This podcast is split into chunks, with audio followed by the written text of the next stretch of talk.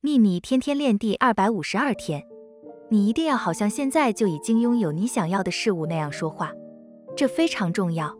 吸引力法则如实回应你的想法和话语所以如果你认为某件事物存在于未来你事实上正在阻止它此刻就出现你一定要感觉好像你现在就已经拥有它了。愿喜悦与你同在。朗达拜恩。